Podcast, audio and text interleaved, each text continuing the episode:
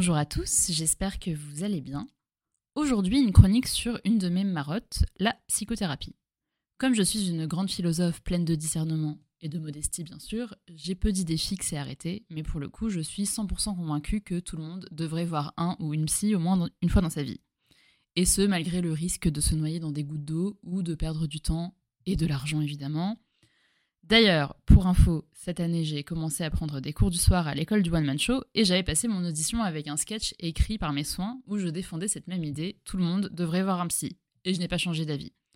Manque de bol, le prof, mon copain et mon amie psy Juliette sont les seuls à avoir eu droit à ce lavage de cerveau, que du reste, je ne vous, je ne vous livrerai pas tel quel dans cette chronique. C'est trop simple.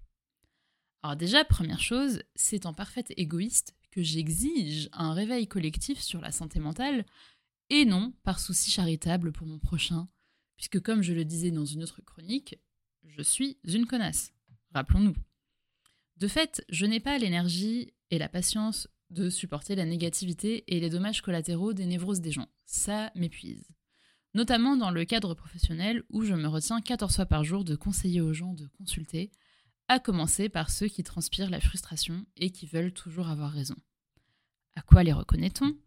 Ils mettent de l'affect partout, créent des problèmes là où il n'y en a pas, et grippent des machines souvent bien huilées. Pour ne s'être jamais remise en question, ou ne pas avoir voulu perdre de temps en thérapie, cette personne me fait perdre le mien de temps et ne fait qu'allonger la durée de la mienne de thérapie. Donc, raison numéro une d'aller chez le psy, régler son positionnement dans la communauté pour éviter d'emmerder les autres. Et donc, en second lieu, c'est bien avec un penchant altruiste que je me fais l'avocate de la thérapie, tant il est désolant de voir que certaines personnes se font du mal et que ça ne va pas forcément aller en s'arrangeant. Moi, ça me rend dingue de me dire que les gens se pourrissent eux-mêmes la vie, tout seuls, comme des grands. S'il vous plaît, faites quelque chose.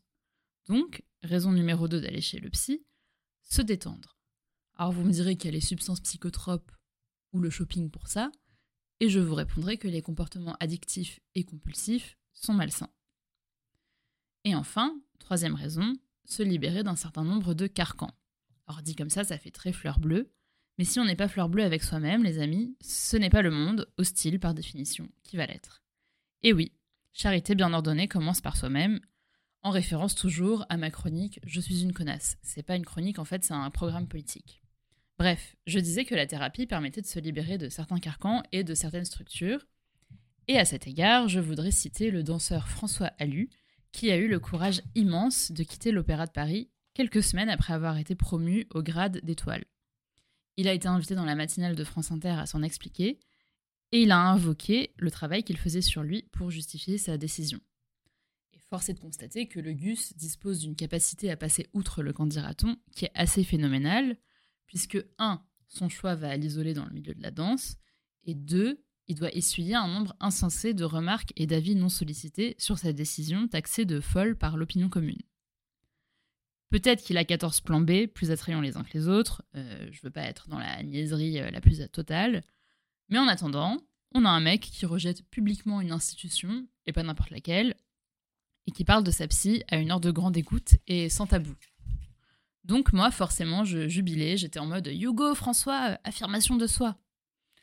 Pour conclure, même si vous mangez 5 fruits et légumes par jour, que vous faites vos nuits et que vous pouvez retirer de la satisfaction de votre vie, je vous conseillerais toujours de vous faire le cadeau d'une psychothérapie, c'est le meilleur que vous puissiez vous faire.